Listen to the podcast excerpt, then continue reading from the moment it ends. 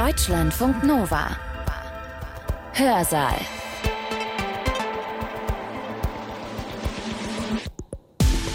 Hallo, schön, dass ihr da seid. Ich bin Sibylle Salewski.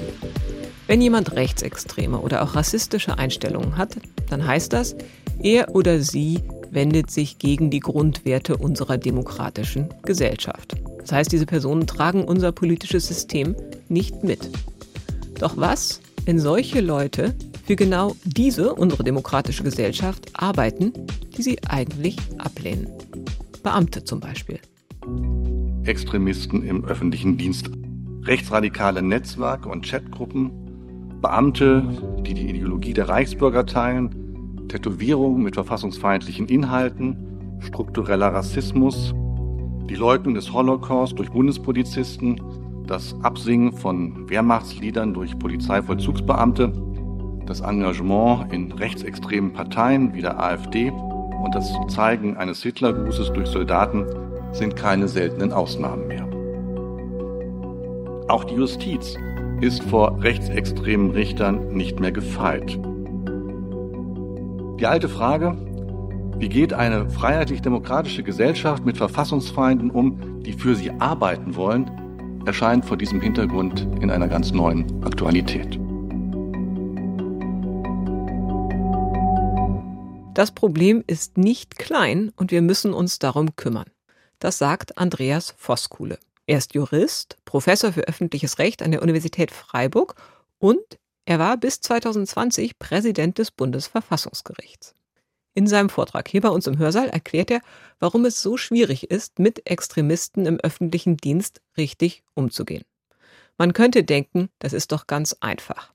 Den Hitlergruß zu zeigen zum Beispiel oder den Holocaust zu leugnen, das ist verboten bei uns, das ist strafbar. Also entlässt man die Person sofort, den Polizisten, die Richterin oder wer auch immer. So jemand kann schließlich nicht für den Staat arbeiten. Nur leider ist es nicht so leicht, denn wenn jemand erst einmal verbeamtet ist, auf Lebenszeit, dann wird es richtig aufwendig und langwierig, diese Person wieder zu entlassen.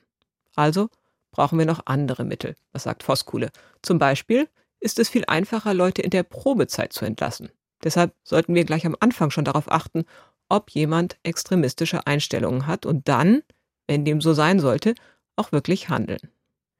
In seinem Vortrag nennt Andreas Voskuhle Zahlen wie groß das Problem vom Rechtsextremismus im öffentlichen Dienst ist, er gibt Beispiele und macht Vorschläge, was wir tun können und müssen. Sein Vortrag, der hat den Titel Rechtsextremismus im öffentlichen Dienst, was tun.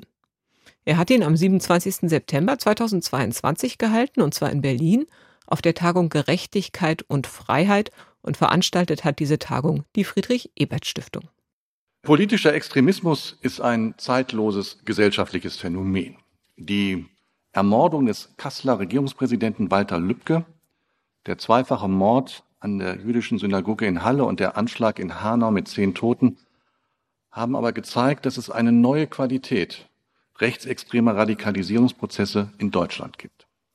Zwar liegt die Zahl der Rechtsextremisten, die bei 30.900 geschätzt wird, der Zahl der Linksextremisten 34.700 und der Islamisten bei 28.290 momentan in ungefähr gleich auf. Die Zahl der rechtsextremistisch motivierten Straf- und Gewalttaten 20.201 ist aber deutlich höher als die Zahl linksextremistischer motivierter Straftaten, die im Augenblick bei ungefähr 6.142 Delikten liegt. Insbesondere Körperverletzungs- und Tötungsdelikte kommen sehr viel häufiger vor und schließlich ist auch die rechtsextreme Hetze in den sozialen Netzwerken deutlich sichtbarer als linksextremistische Propaganda. Dieser allgemeine Trend schlägt sich auch nieder in Umfang und Qualität rechtsextremer Aktivitäten durch Angehörige des öffentlichen Dienstes. Rechtsradikale Netzwerke und Chatgruppen Beamte, die die Ideologie der Reichsbürger teilen, Tätowierungen mit verfassungsfeindlichen Inhalten, struktureller Rassismus, die Leugnung des Holocaust durch Bundespolizisten, das Absingen von Wehrmachtsliedern durch Polizeivollzugsbeamte, das Engagement in rechtsextremen Parteien wie der AfD und das Zeigen eines Hitlergrußes durch Soldaten sind keine seltenen Ausnahmen mehr. Auch die Justiz ist vor rechtsextremen Richtern nicht mehr gefeit. Insbesondere der Fall des ehemaligen AfD-Bundestagsabgeordneten Jens Meyer, der zurück in sein Amt als Richter am Landgericht im Freistaat Sachsen strebte, muss man sagen, und strebt. Und die Entlassung des ehemaligen AfD-Bundestagsabgeordneten Thomas Seitz als Staatsanwalt haben eine hohe mediale Aufmerksamkeit erzeugt. Das Gleiche gilt für eine Reihe neuerer Urteile, die ja rechtspopulistische Wendungen enthalten. Die alte Frage, wie geht eine freiheitlich-demokratische Gesellschaft mit Verfassungsfeinden um, die für sie arbeiten wollen, erscheint vor diesem Hintergrund in einer ganz neuen Aktualität. Allerdings gibt es bislang kaum zuverlässige Zahlen zur Verbreitung von Rechtsextremismus im öffentlichen Dienst, wo insgesamt rund fünf Millionen Menschen beschäftigt sind. Mittlerweile existiert aber ein neueres Lagebild für die Sicherheitsbehörden des Bundes und der Länder. Demnach wurden zwischen dem 1. Juli 2018 und dem 30. Juni 2021 860 Fälle von Mitarbeitenden in Sicherheitsbehörden auf Bundes- und Landesebene mit Bezügen oder dem Verdacht auf Bezüge zu den Phänomenbereichen Rechtsextremismus, Reichsbürger und Selbstverwalter ausgewertet. Das heißt, dass 0,3 Prozent aller Bediensteten der Sicherheitsbehörden überprüft wurden 327 Fälle davon wurden weiter nachrichtendienstlich bearbeitet. In Relation bedeutet dies, dass sich bei 0,1 Prozent der Mitarbeitenden tatsächliche Anhaltspunkte für Bestrebungen gegen die freiheitlich-demokratische Grundordnung ergaben. Mehr als dieses Zahlenmaterial für Sicherheitsbehörden steht im öffentlichen Dienst, wenn ich es recht sehe, als Ganzes nicht zur Verfügung. Ein Gedankenspiel sei aber gewagt. Rechnet man die eben genannten Quoten auf rund fünf Millionen Beschäftigte des öffentlichen Dienstes hoch, wären ungefähr 15.000 Personen zu überprüfen und 5.000 Personen mit staatlichen Aufgaben, betraute Personen könnten tatsächlich gegen die Demokratie als Staatsform agieren. Natürlich sind diese Zahlen mit großer Vorsicht zu betrachten, aber wir können daran erkennen, es handelt sich nicht um ein sehr kleines Problem. Es handelt sich um ein Problem, das wirklich relevant ist und wir müssen uns darum kümmern. Nach den Erfahrungen mit dem Nationalsozialismus stand den Müttern und Vätern des Grundgesetzes die Notwendigkeit eines adäquaten präventiven Schutzes der Verfassung und der Errungenschaften der freiheitlich-demokratischen Grundordnung gegen ihre internen Feinde klar vor Augen. In Anlehnung an die Grundgedanken zweier im Exil lebender Wissenschaftler des Juristen Karl Löwenstein und des Soziologen Karl Mannheim entwickelten sie das Konzept der wehrhaften Demokratie, welches die Verfassung als materiale Wertordnung gegen Aushöhlung und Abschaffung schützen soll.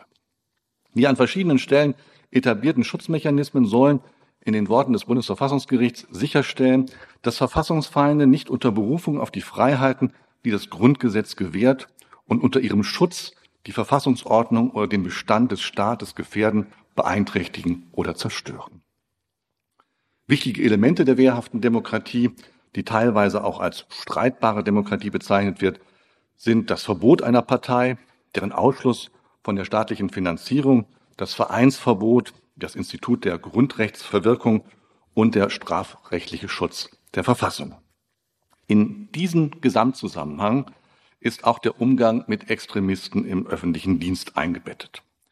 So stellte das Bundesverfassungsgericht in seinem radikalen Beschluss aus dem Jahre 1975 fest, ich zitiere, der freiheitlich-demokratische Rechtsstaat kann und darf sich nicht in die Hand seiner Zerstörer geben.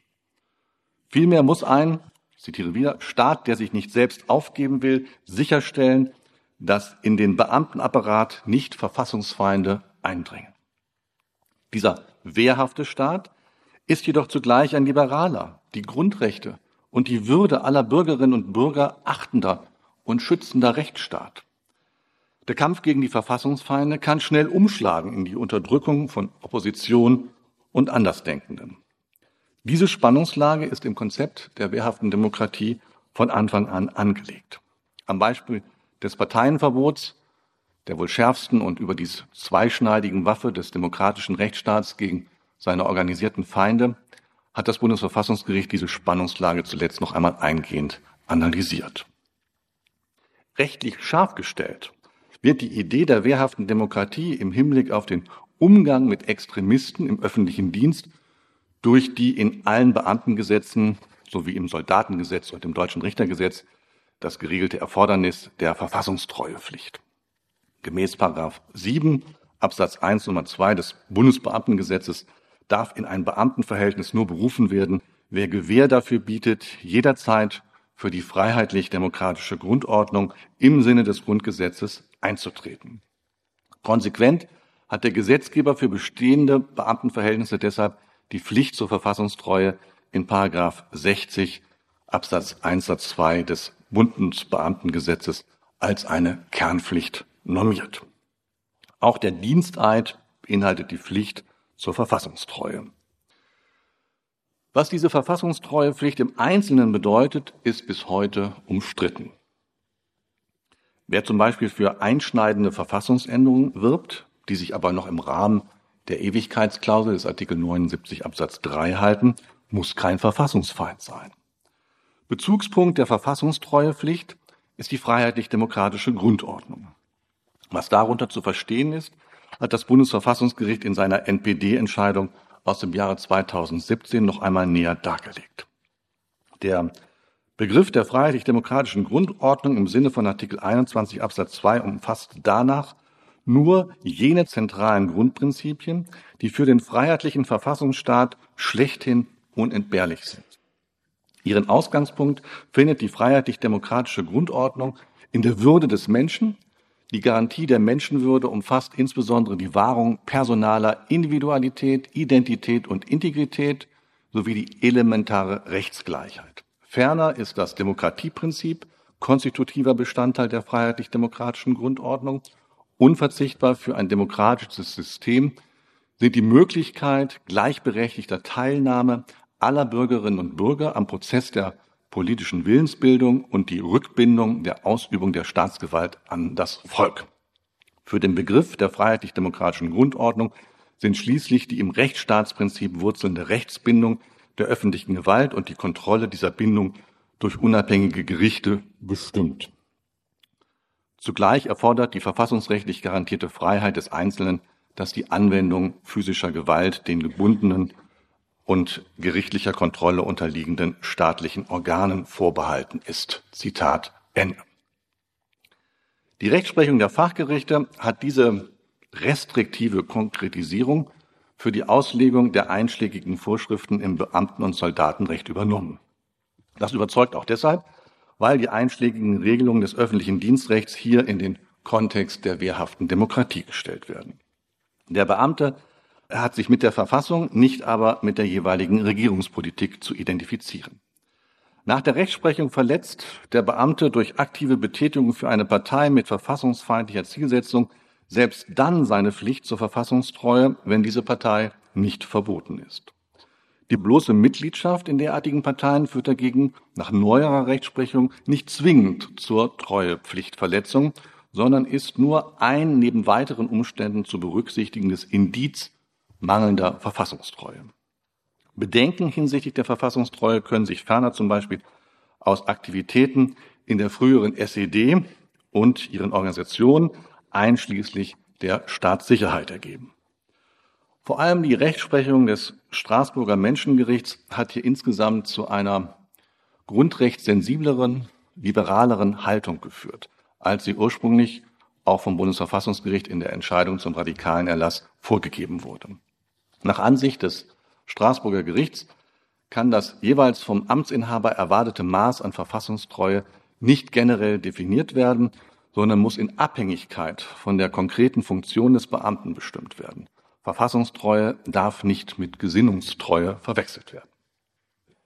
Schaut man nun vor diesem Hintergrund auf die Instrumente und Strategien zur Eingrenzung des Extremismus im öffentlichen Dienst, so stehen herkömmlicherweise die Auswahl des Personals, Entlassung in der Probezeit und das Disziplinarrecht im Mittelpunkt.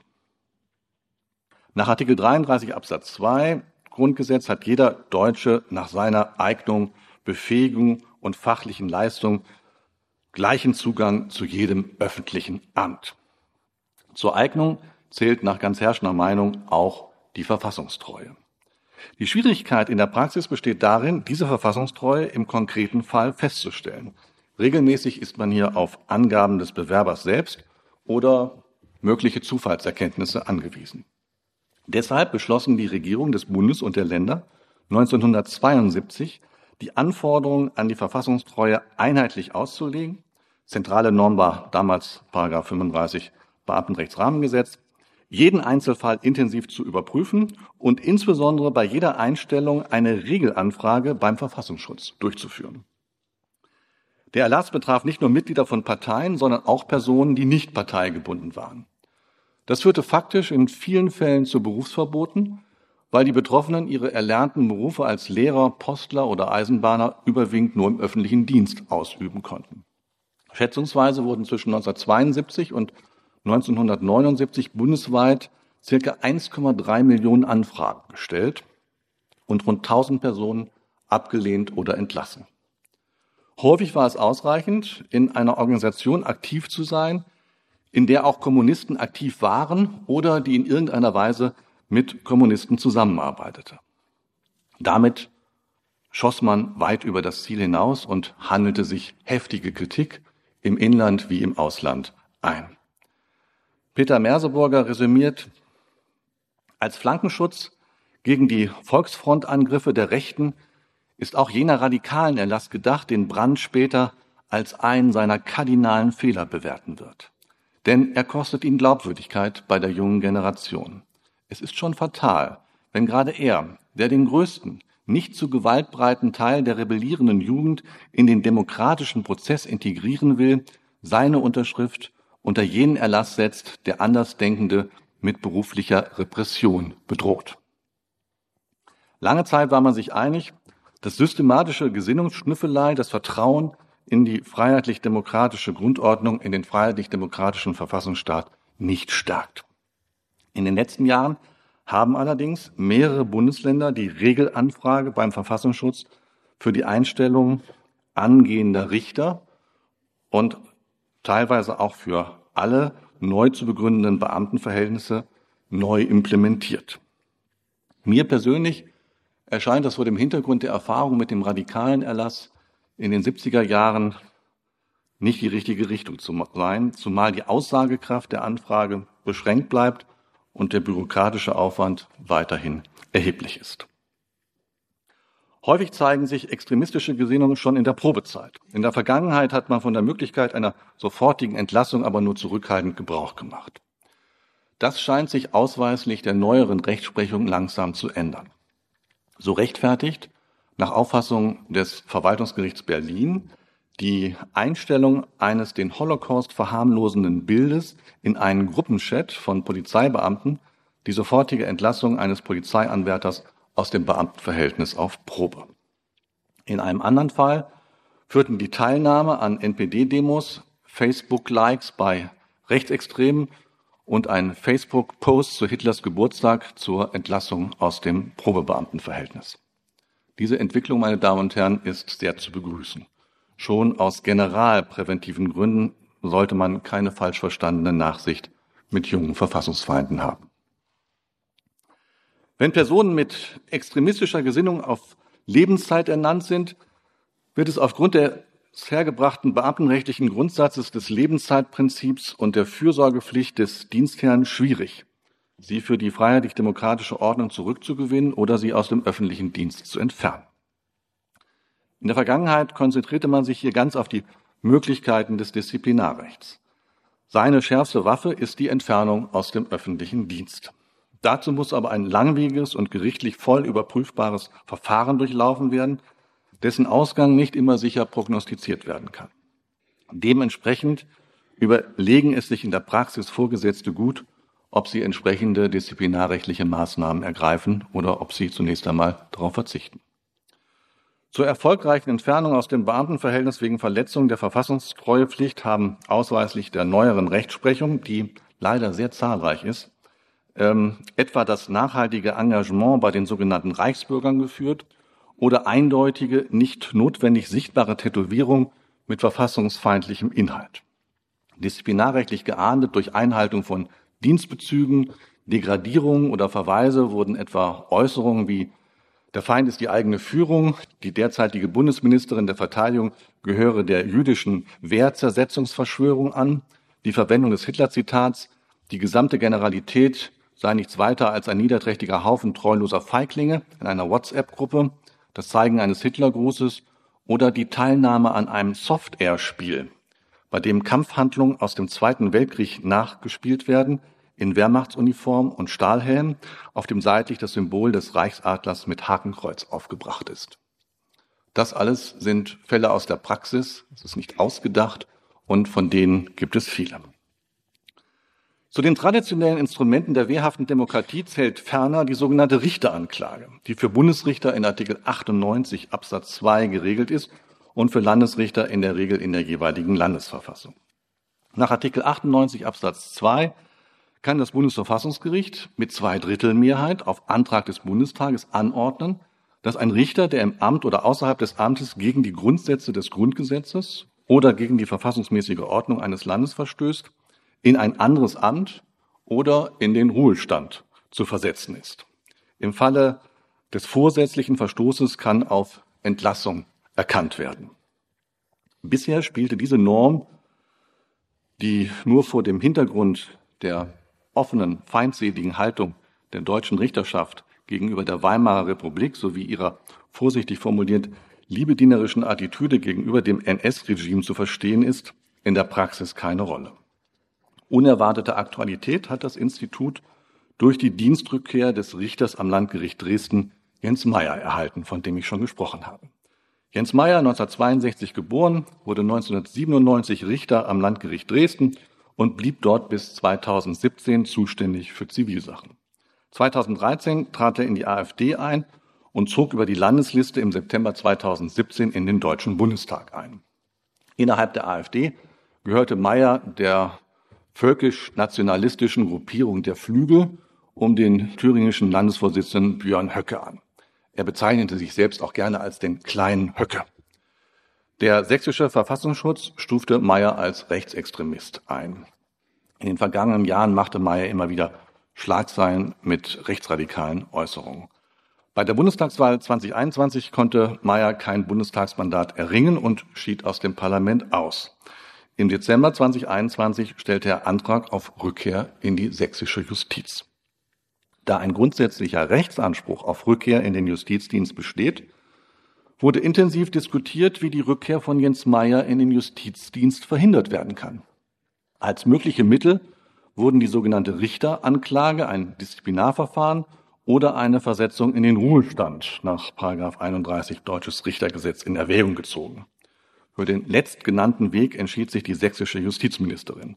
Sie beantragte erfolgreich die vorläufige Untersagung der Führung der Amtsgeschäfte nach den einschlägigen Regelungen des deutschen und sächsischen Richtergesetzes. Christoph Möllers plädierte in einem Rechtsgutachten, das er für die Grünen erstellt hat, für die Erhebung einer Richteranklage. Andere halten eine solche Vorgehensweise dagegen nicht für erfolgsversprechend. Einverständnis besteht aber darüber, dass die Hürden für eine Richteranklage enorm hoch sind und dieses Institut letztlich kein effektives Instrument gegen rechtsextreme Richter darstellt. Wir können also konstatieren, dass die traditionellen Ansätze, um gegen Rechtsextreme vorzugehen, ja, zwar durchaus handhabbar sind, dass es hier auch zu Verurteilungen gekommen ist, aber dass sie insgesamt doch ähm, nicht sehr effektiv erscheinen und wir vielleicht deshalb versuchen müssen, ob wir den Kampf gegen den Rechtsextremismus etwas anders führen. Und damit bin ich bei einigen neueren Ansätzen. Ein erster wichtiger Schritt war und ist die Sensibilisierung für das Thema. Deshalb spreche ich auch heute zu Ihnen. So hat das letzte Kabinett von Bundeskanzlerin Angela Merkel im November 2020 einen 89-Punkte-Plan gegen Rechtsextremismus und Rassismus beschlossen. Im Februar diesen Jahres hat das Bundesministerium des Innern und für Heimat einen Zehn-Punkte-Aktionsplan gegen Rechtsextremismus vorgelegt. Er sieht unter anderem vor, rechtsextreme Netzwerke zu zerschlagen und Rechtsextremisten konsequent zu entwaffnen. da ca. 1500 nachrichtendienstlich als mutmaßliche Rechtsextremisten gespeicherte Personen über eine waffenrechtliche Erlaubnis verfügen. Die Ermittlungsführenden sollen unterstützt werden mit Best-Practice-Empfehlungen, um ein einheitliches und konsequentes Handeln bei Dienstpflichtverletzungen mit verfassungsfeindlichem Bezug sicherzustellen. Eine beim Bundesamt für Verfassungsschutz eingerichtete Koordinierungsstelle soll den betroffenen Bundesbehörden umfangreiche Beratungs- und Informationsmöglichkeiten anbieten.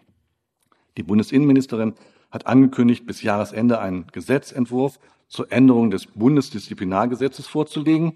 Dieser soll darauf abzielen, Verfassungsfeinde schneller als bisher aus dem öffentlichen Dienst zu entfernen. Um genauere Ursachenanalyse zu betreiben und neuere Lösungsansätze zur Extremismusprävention und Bekämpfung zu erarbeiten, bedarf es ferner hinreichender Informationen. Niemand hat irgendwelche soliden Zahlen, sagte der Verfassungsschutzchef in Thüringen, Stefan Kramer, noch im Juni 2020. Es ist, meine Damen und Herren, erstaunlich, wie wenig umfassende Studien vorhanden sind, die eben Auskunft geben über rechtsextreme Einstellungen und Handlungen unter den Beschäftigten des öffentlichen Dienstes. Immerhin hat sich, das habe ich eingangs gesagt, die Datenlage in den letzten Jahren deutlich verbessert, eben dadurch, dass man für den Bereich der Sicherheitsbehörden jetzt eine Studie hat. Auch für den Geschäftsbereich des Bundesverteidigungsministeriums wurde eine Auswertung vorgelegt. Im Oktober 2021 startete die empirische Studie Rassismus als Gefährdung des gesellschaftlichen Zusammenhalts im Kontext ausgewählter gesellschaftlich-institutioneller Bereiche des Forschungsinstituts Gesellschaftlicher Zusammenhalt in Auftrag des Bundesministeriums des Innern und für Heimat. Man kann nur hoffen, dass weitere Studien äh, in Auftrag gegeben werden und folgen werden. Spezifische und zielgerichtete Maßnahmen gegen Rechtsextremismus können nur veranlasst werden, wenn auch ein differenzierter empirischer Grundstock an Daten vorliegt. Am 20. Juli 2021 ist das Gesetz zur Regelung des Erscheinungsbildes von Beamtinnen und Beamten sowie zur Änderung einiger dienstlicher Vorschriften in Kraft getreten. Wohl auch, um rechtsextreme Symbolik zu vermeiden, enthält es die Regelung wesentlicher Fragen des Eingriffes in die Grundrechte von Beamten und Soldaten mit Blick auf ihr äußeres Erscheinungsbild. Der Gesetzgeber reagierte damit auf eine Forderung des Bundesverwaltungsgerichts aus dem Jahre 2017.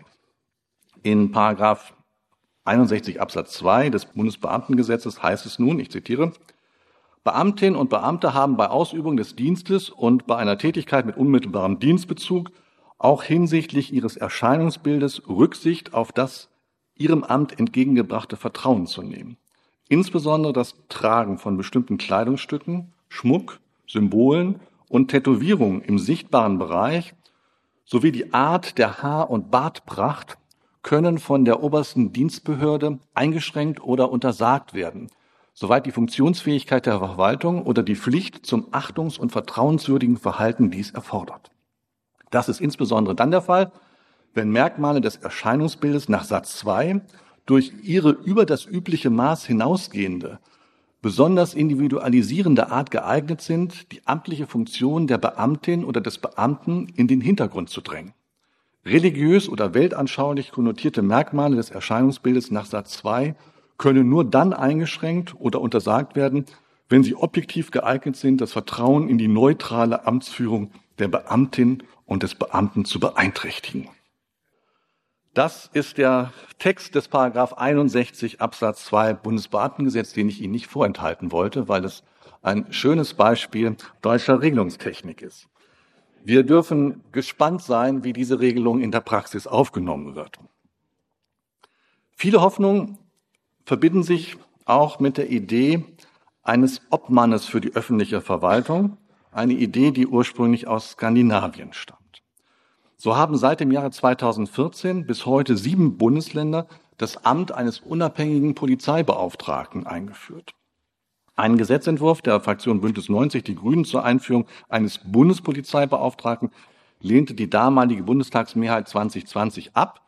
Im Koalitionsvertrag des aktuellen Regierungsbündnisses ist aber nunmehr eine solche Einrichtung eines unabhängigen Polizeibeauftragten für die Polizei des Bundes wieder vorgesehen. Zentrale Aufgabe der unabhängigen Polizeibeauftragten ist es, das partnerschaftliche Verhältnis zwischen Bürgern und Polizei zu stärken. Sie sollen einerseits Ansprechpartner für Anliegen von Bürgern sein und fehlerhafte und rechtswidrige Polizeimaßnahmen aufzuklären und äh, andererseits als Fürsprecher für die Belange der Polizeibeschäftigten fungieren, da sie auch für die Vorgänge aus dem innerpolizeilichen Bereich zuständig sind. Eingaben aus dem innerpolizeilichen Bereich betreffen beispielsweise Beförderungs-, Beurteilungs- und Dienstunfallverfahren. Unabhängig von den weiterhin bestehenden verfassungsrechtlichen Bedenken gegen einen solchen unabhängigen Polizeibeauftragten, den ich jetzt heute nicht nachgehen möchte, wird man indes bezweifeln müssen, ob strukturelle interne Fehlentwicklungen, wie zum Beispiel die Bildung rechtsextremer Netzwerke oder rechtsextremer Chatgruppen, durch den unabhängigen Polizeibeauftragten verhindert werden können. Das Anschwärzen von Kameraden ist gerade innerhalb der Polizei und des Militärs weiterhin verpönt und wird sozial sanktioniert. Erste Berichte aus der Praxis bestätigen diese Vermutung. Vielleicht noch wichtiger als die Identifizierung einzelner Bediensteter mit rechtsextremer Gesinnung ist deshalb die nachhaltige Etablierung einer Kultur der Verfassungs- und Demokratiewertschätzung innerhalb des öffentlichen Dienstes. Jenseits der Verfassungsebene der Verfassungsschutzbehörden, die sich nur mit Verdachtsfällen und gesichert extremistischen Fällen beschäftigen, existieren viele problematische Grundeinstellungen, die den Humus für extremistische Entwicklung bilden. So ist zum Beispiel empirisch belegt, dass ein Anteil von 7,2 Prozent der Bevölkerung in Deutschland rassistisches Gedankengut teilt. Wenn man diese Zahlen auf fünf Millionen Beschäftigte im öffentlichen Dienst hochrechnet, wird einem schnell etwas schummerig. Deshalb sollte stärker als bisher versucht werden, präventiv durch Aufklärung, Information sowie Aus-, Fort- und Weiterbildung die Angehörigen des öffentlichen Dienstes für die Themen Rassismus, Antisemitismus, Totalitarismus und Rechtsextremismus zu sensibilisieren. Im Aktionsplan gegen Rechtsextremismus sind zwar die Punkte Prävention gegen Rechtsextremismus, demokratische Streitkultur fördern und politische Bildung im Kampf gegen Rechtsextremismus stärken sowie Medienkompetenz im Umgang mit Desinformation, Verschwörungsideologien und Radikalisierung stärken enthalten. Es fehlt aber noch an konkreten Handlungskonzepten. Der Verein, dem ich vorsitze, gegen Vergessen für Demokratie, hat gemeinsam mit der Polizeiakademie Niedersachsen ein Modell entwickelt, das geeignet sein könnte, auch in anderen staatlichen Institutionen wirksam zu werden. Es versucht, Demokratiearbeit vor Ort in den Polizeistrukturen eines Bundeslandes zu verankern. Dabei wird davon ausgegangen, dass es innerhalb der staatlichen Organisationseinheiten immer zumindest eine Person geben sollte, die besonders geschult ist im Umgang mit politisch problematischen Einstellungen und Handlungen, ansonsten aber vollständig in die normalen Dienstabläufe integriert ist. Das sind Personen, die in der Regel das Vertrauen ihrer Kolleginnen und Kollegen haben und die insofern in ganz anderer Art und Weise einwirken können. Und ähm, ja, so haben wir in den letzten beiden Jahren in allen größeren Polizeiinspektionen in Niedersachsen Demokratiepatinnen und Demokratiepaten etabliert. Insgesamt wurden ungefähr 80 Polizistinnen und Polizisten weitergebildet, die nun als solche Demokratiepaten dort ähm, agieren. Zu den möglichen Aktivitäten vor Ort zählen beispielsweise das Anregen einer themenbezogenen Kommunikation innerhalb der Dienstbereiche, die Unterstützung und Beratung von Kollegen, die Weitervermittlung von Problemfällen, das Organisieren von Informations- und Bildungsveranstaltungen, das Durchführen verschiedener Projekte auch mit zivilgesellschaftlichen Akteuren und natürlich ein offenes Ohr für die Fragen von Kolleginnen und Kollegen. Über die strukturelle Verankerung von Demokratiepatinnen und Demokratiepaten in der Institution Polizei soll eben ein Prozess vorangebracht werden, der das demokratische Selbstverständnis der Polizeiangehörigen stärkt. Es wird darauf hingewirkt, dass das zum Diensteintritt abgelegte Bekenntnis auch in der Praxis das Berufsleben der Polizistinnen und Polizisten prägt. Das ist auch ein Beitrag zu Bewältigungs- und Widerstandsfähigkeit gegen demokratiefeindliche Phänomene. Meine Damen und Herren, damit bin ich am Ende meiner Tour d'Horizon durch die verschiedenen Instrumente und Strategien zur Eingrenzung des Extremismus im öffentlichen Dienst. Wir können festhalten, dass die Problematik endlich ganz oben auf der politischen Agenda angekommen ist. Noch nie waren wir über die Entwicklung des Rechtsextremismus so gut informiert. Wir müssen aber noch besser informiert werden. Und es bleibt weiterhin nicht leicht, Verfassungsfeinde im öffentlichen Dienst zu identifizieren und wenn nötig sie zu entfernen. Deshalb muss das Phänomen weiterhin an der Wurzel bekämpft werden und dafür gilt es insbesondere eben, eine Kultur der Demokratie und Verfassungswertschätzung innerhalb des öffentlichen Dienstes zu etablieren. Vielen Dank. Das war der Jurist und ehemalige Präsident des Bundesverfassungsgerichts, Andreas Voskuhle, über Rechtsextremismus im öffentlichen Dienst. Er hat seinen Vortrag am 27. September 2022 gehalten, und zwar in Berlin auf der Tagung Gerechtigkeit und Freiheit und veranstaltet hat diese Tagung die Friedrich-Ebert-Stiftung. In unserem nächsten Hörsaal, da senden wir einen weiteren Vortrag von dieser Tagung und den möchte ich euch empfehlen. Er ist von dem Politikwissenschaftler und Wahlforscher Thorsten Faas. Darin geht es um Demokratie und Wahlen und insbesondere um die Frage, ob wir alle, die wir in Deutschland leben, wirklich gerecht und gleich in der Politik vertreten werden. Oder ob es nicht vielleicht Gruppen gibt, die systematisch bevorzugt werden, auf die die Politik mehr hört als auf andere Gruppen, die benachteiligt werden, also die weniger repräsentiert sind in unserem demokratischen System. Deutschlandfunk Nova. Hörsaal. Jeden Sonntag neu auf deutschlandfunknova.de und überall, wo es Podcasts gibt. Deine Podcasts.